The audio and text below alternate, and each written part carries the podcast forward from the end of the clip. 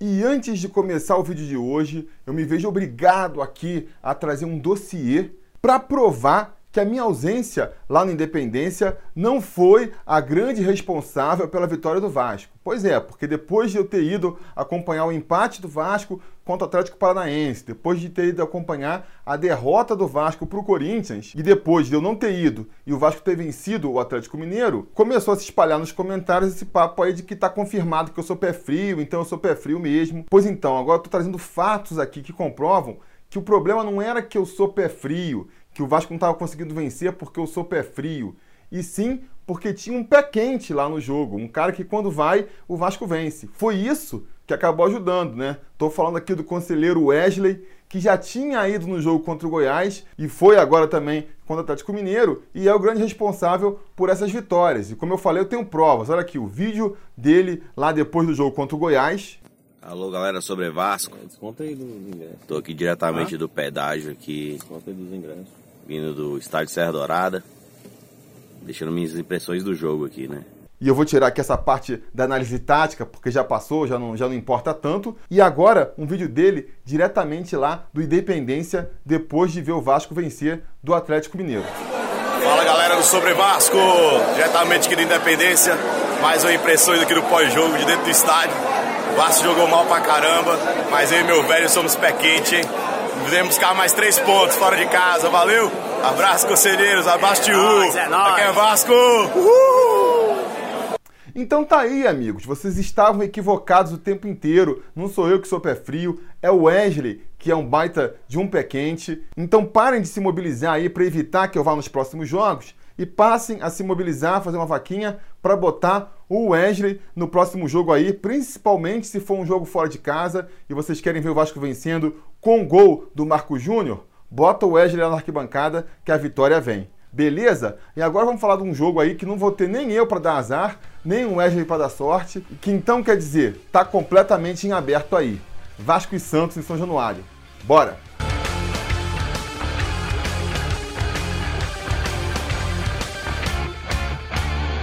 Fala, torcida vascaína, Felipe de volta na área para falar de jogo do Vascão, porque nesse sábado, às 5 horas da tarde, com transmissão exclusiva por pay-per-view, o Vasco recebe o Santos em São Januário pela 23ª rodada do Campeonato Brasileiro da Série A. O jogo em que, mais uma vez, a gente procura aí a afirmação do Vasco no campeonato. Porque a competição até aqui, principalmente depois que o Vanderlei Luxemburgo assumiu o time, né? Antes, a gente estava o tempo inteiro ali no desespero de ser rebaixado, como é que a gente vai conseguir fugir do rebaixamento sem vencer e tal. Aí o Luxemburgo veio, começou a vencer, perder umas, empatar outras, e a partir daí o comportamento da torcida do Vasco ficou meio ali esquizofrênica, meio bipolar, né? Se o Vasco perde, se o Vasco empata, ah não, esse time só vai brigar para não cair mesmo, esse time vai lutar contra o rebaixamento até o final. Se vence, muda completamente o discurso. Não, eu acho que o Vasco consegue uma vaguinha aí na Libertadores. Esse time aí não tá devendo para ninguém, dá para chegar. Pelo menos aqui na caixa de comentário, nas minhas redes sociais, o discurso sempre variou muito entre esses dois aí, né? Principalmente depois de uma vitória fora de casa, que o Vasco já conseguiu três, onde a gente acha que, pô, se conseguiu vencer fora, vai conseguir vencer dentro. Só que, infelizmente, nem sempre acontece assim, né? Na verdade, nunca aconteceu. Sempre que a gente venceu fora, a gente acabou não confirmando uma boa sequência, vencendo o jogo seguinte em casa. Vamos ter mais uma vez a oportunidade agora contra o Santos. E agora eu acho que realmente é a hora do Vasco provar aí que pode ser um time mais regular, que pode ser um time mais consistente e tentar emendar uma sequência de vitórias que é fundamental para que a gente realmente consiga terminar esse campeonato, entrar nessa reta final do campeonato aí, almejando coisas maiores e não só se preocupando com o rebaixamento. Eu acho que cada vez mais a gente pode ficar tranquilo em relação ao rebaixamento. É, eu, pelo menos, assim, estou bem tranquilo em relação a isso, desde que a gente voltou da parada da Copa aí. mesmo depois da derrota contra o Grêmio, dava para ver o Vasco jogando de uma maneira que time rebaixado normalmente não joga, né? O Vasco realmente está jogando futebol, não é um futebol virtuoso de encantar, mas um futebol que permite pelo menos que a gente fique tranquilo em relação ao rebaixamento. É um time competitivo em todos os jogos, mesmo quando perde, se mostra um time competitivo. Ao contrário de times rebaixados aí que a gente já viu, que muitas vezes são times que já entram entregue, tomam um gol já se abatem. Tem um roteiro ali do rebaixamento que o Vasco esse ano não tem seguido. Claro, enquanto a gente não estiver ali matematicamente fora das chances de rebaixamento, sempre vai ter uma pulguinha atrás da orelha. Mas, repito, a gente tem cada vez menos motivo para ficar tendo pesadelo com o rebaixamento. Estamos atualmente a oito pontos da zona de rebaixamento. Tem entre a gente e o primeiro time que seria rebaixado três equipes aí no meio. Então, quer dizer, estamos numa zona de conforto aí relativamente tranquila. Se a gente está com oito pontos de diferença, o que, que isso significa? Significa que o Vasco teria que perder três rodadas seguidas.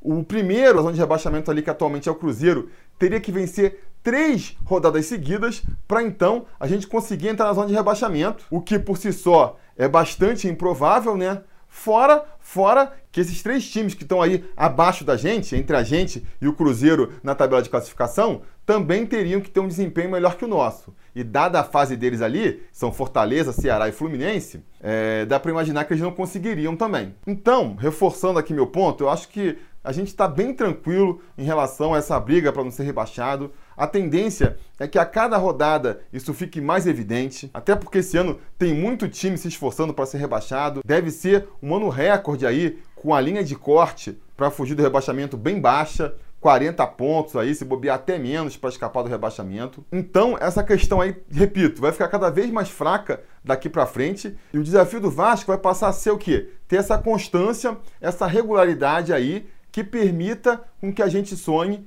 com algo mais. Porque se a gente continuar do jeito que a gente está até aqui agora, para cada uma que a gente vence, a gente empata outra e perde outra, repito, não seremos rebaixados. Mas também não vamos conseguir muita coisa além disso, não. Vamos ficar aí no máximo com uma vaguinha na Sul-Americana. Para a gente chegar lá nas últimas rodadas, pelo menos podendo sonhar ainda com a possibilidade de de repente morder ali uma vaga numa Libertadores, ou no mínimo terminar na parte de cima da tabela, né, que já é também um grande feito, até porque agora a premiação aí do campeonato, ela varia bastante dependendo da posição em que você termina. Então, não dá para falar assim: "Ah, o Vasco tá em 13 terceiro, se terminar em sétimo é igual, porque tudo que vai conseguir é a vaga na Sul-Americana". Não.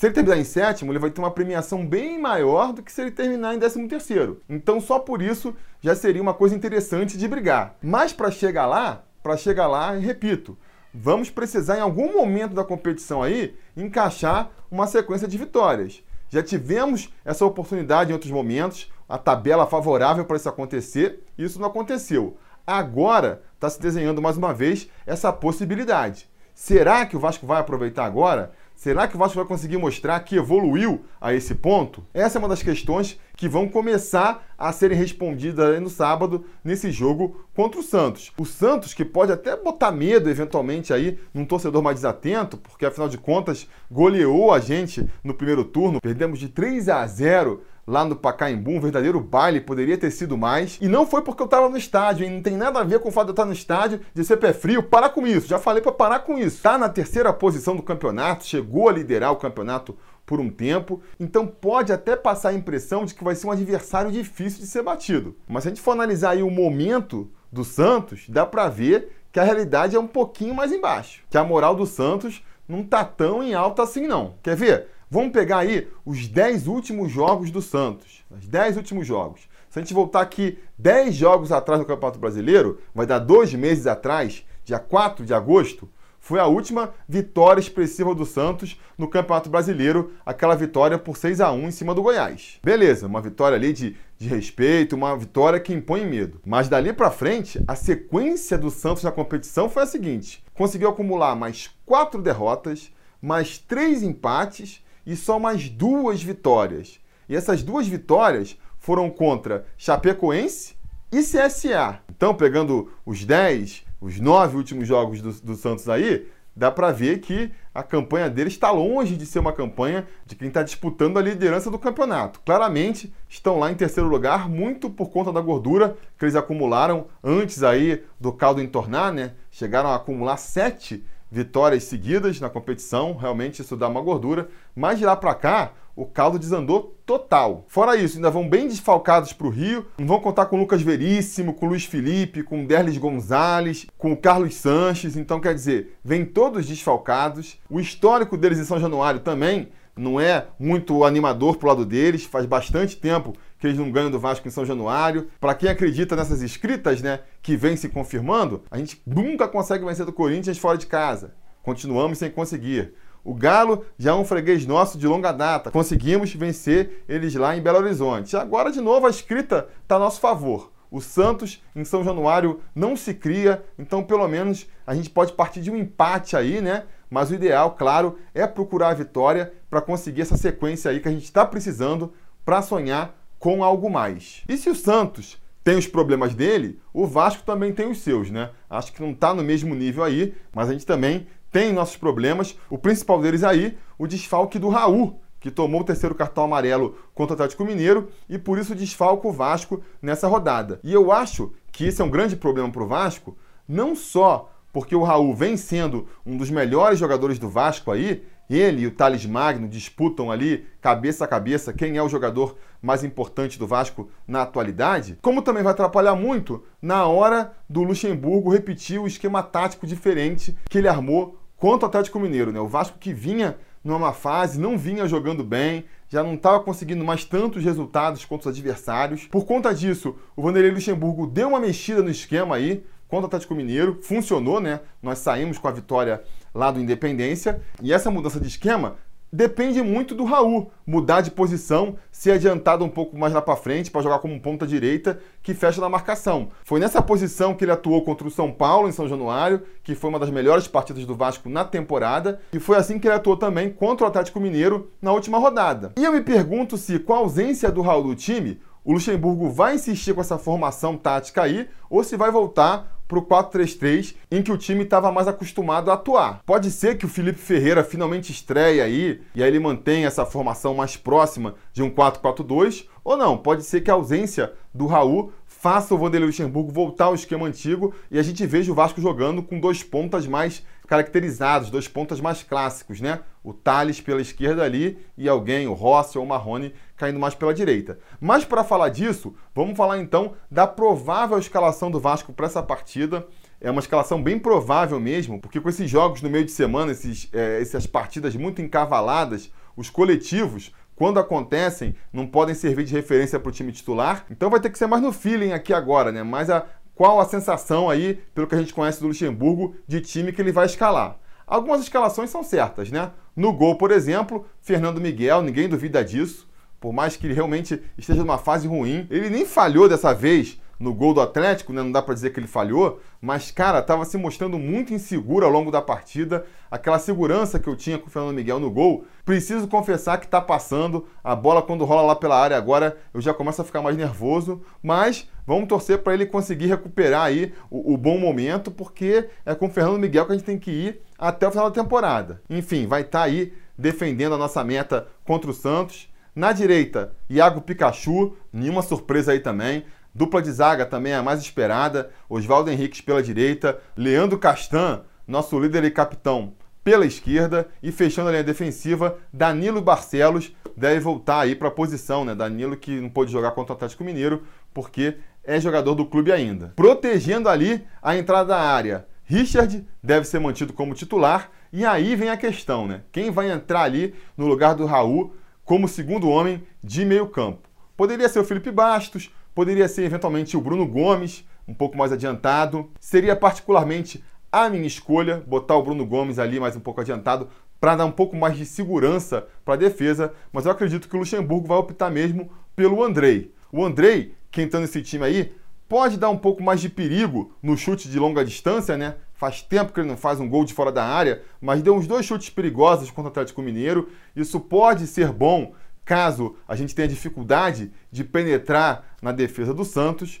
mas é, ele jogando como segundo volante ali, eu não sinto nele a pegada ali, a entrega na marcação que é necessária para a gente ter um meio campo mais compacto. A gente viu no primeiro tempo contra o Atlético Mineiro, ele até aparecendo eventualmente bem lá na frente, mas o meio campo muito exposto, com ele jogando ali como segundo volante. Por conta disso, eu até preferiria botar o Bruno Gomes, porque o Felipe Bastos é outro que não marca nada também. Mas, até por estar jogando em casa, até por ter que buscar o resultado, eu acredito que o Vanderlei Luxemburgo vai deixar o time um pouco mais ofensivo e para isso ele vai escolher o Andrei ali como segundo homem de meio campo. Fechando ali o meio campo, né? Acredito que mais uma vez teremos Marco Júnior, Marco Júnior que vinha jogando muito mal, foi barrado, entrou no segundo tempo com o Atlético Mineiro, ainda jogando mal. Não gostei muito da atuação do Marco Júnior contra o Atlético Mineiro, não. Mas, né, terminou fazendo aquele golaço. Isso deve ser o suficiente para ele ganhar moral de novo, para voltar a ser titular, até porque não tem muito outro para escalar ali, né? Quando o Guarim tiver condições de jogo, aí a situação vai mudar completamente de figura,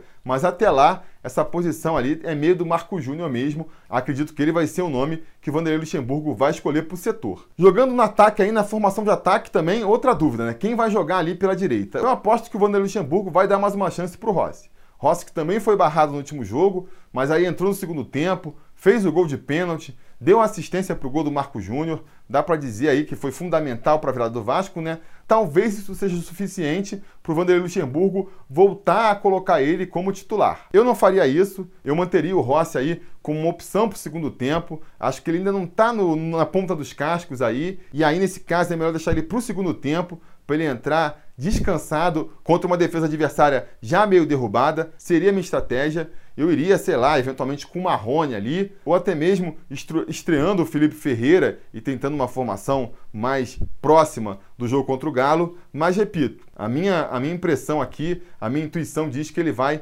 mais uma vez botar o Rossi de titular. E a minha intuição também diz que ele vai manter o Lucas Ribamar como nosso centroavante ali na frente, né? Também outra coisa que eu não faria, principalmente se você for escalar o Rossi ali pela direita, eu daria mais uma chance pro Marrone como centroavante. Eu acho que no segundo tempo do jogo contra o Galo, quando ele assumiu essa posição aí, ele foi bem, foi melhor do que o Ribamar que é um jogador esforçado, é um jogador que pro coletivo, pro grupo, ele até ajuda, porque ele volta para marcar, ele aparece como opção, mas nada disso serve, nada disso funciona se quando ele tem a bola no pé, se quando ele tá na cara do gol, ele não consegue finalizar, não consegue criar uma jogada, não consegue nem eventualmente fazer um pivô para quem tá chegando de fora. O Ribamar com a bola nos pés é realmente muito ruim, muito afobado. Parece que falta segurança nele ali para fazer um jogo um pouco melhor. Então, por conta disso, eu daria mais uma chance para o Marrone de centroavante. Mas repito, acho que o Vanderlei Luxemburgo vai mesmo insistir com o Ribamar. Fechando o time ali jogando pela ponta esquerda, aí não tem mistério, né? Thales Magno, Thales Mágico, o grande destaque ofensivo do time, com certeza tem vaga mais do que cativa nesse time aí e é a nossa grande esperança de gols que nos levarão à vitória contra o Santos. E é isso, o time para o jogo é esse. São Januário vai estar mais uma vez lotado, com certeza. Já foram vendidos aí 11 mil ingressos, parece. Enfim, não tem nenhuma dúvida de que São Januário vai estar mais uma vez lotado, que a torcida vai mais uma vez empurrar o Vascão para cima. O Vasco, apesar desse desfalque do Raul aí e de não estar tá vivendo o seu melhor momento na competição, eu coloco como favorito para a partida. Acho que está num momento melhor do que o Santos. Agora, vai precisar provar isso em campo, né? O time do Vasco aí vai ter que mostrar que é capaz de achar a vitória em mais de um jogo em sequência para aí a gente poder sonhar com coisas maiores. Eu vejo gente já projetando uma sequência aí de cinco vitórias para o Vasco, porque na próxima rodada pega o Havaí, porque depois pega o Botafogo, porque depois pega o Fortaleza. Calma, galera, calma. Vamos um joguinho por vez. Para fazer uma sequência de vitória, tem que ganhar uma vitória por vez. Já ganhamos do Galo na rodada passada, agora a missão é ganhar do Santos. Se ganhar do Santos, a gente prospecta mais para frente. O desafio é bem grande, até porque o Vasco ainda não conseguiu fazer isso depois da parada para a Copa, né? Conseguiu uma vez na competição, quando teve dois jogos em casa, ganhou do Inter e do Ceará, mas desde então nunca mais conseguiu emendar duas vitórias consecutivas, mesmo jogando um futebol até mais impressionante, que chamava mais atenção do que está jogando atualmente. Então eu fico meio ressabiado, né? Esperançoso de que o Vasco vai vencer, claro, mas mas com o um pezinho atrás ali também. Eu tô na dúvida. Quero ver. Quero ver se o Vasco consegue superar esse desafio que se desenha para o time agora, que é o desafio de mostrar uma constância, uma sequência de resultados. Justamente porque eu confio é que eu vou apostar numa vitória do Vascão, mas uma vitória simples. Vou apostar no Vasco vencendo o Santos aí por 1 a 0, vai. Vascão vai vencer o Santos por 1 a 0. O gol vai ser do nosso contestado Menino Andrei. Vai conseguir fazer um golzinho ali para aliviar um pouco a moral dele com a galera e a gente vai conseguir assim duas vitórias consecutivas e aí sim, amigo, aí a gente vai começar a poder olhar para cima e começar a projetar para valer as possibilidades do Vasco sonhar com algo mais alto nessa competição. Mas diga aí nos comentários a opinião de vocês sobre a partida, o que, que você acha que vai acontecer, chuta aí o placar da rodada, quero saber se você é gato mestre, se você apoia o canal aqui, né, seja sendo membro aqui no YouTube ou lá no apoia.se barra sobre Vasco, você tem mais um motivo ainda para apostar, porque o conselheiro gato mestre da rodada vai ganhar uma camisa do Sobre Vasco no final da temporada. E se não quiser chutar também, tudo bem, dá sua opinião sobre a partida aí e não se esqueça de voltar depois do jogo, porque se tudo der certo e nada der errado, o mais rápido possível depois que a partida terminar, eu volto aqui com um vídeo para comentar o resultado. Beleza? Tá combinado? Então tá combinado. A gente vai se falando. A realização desse vídeo só foi possível graças ao apoio inestimável dos conselheiros do Sobre Vasco. Ajude você também ao Sobre Vasco continuar no ar, se tornando um apoiador em apoia.se barra Sobre Vasco ou sendo um membro do canal aqui no YouTube.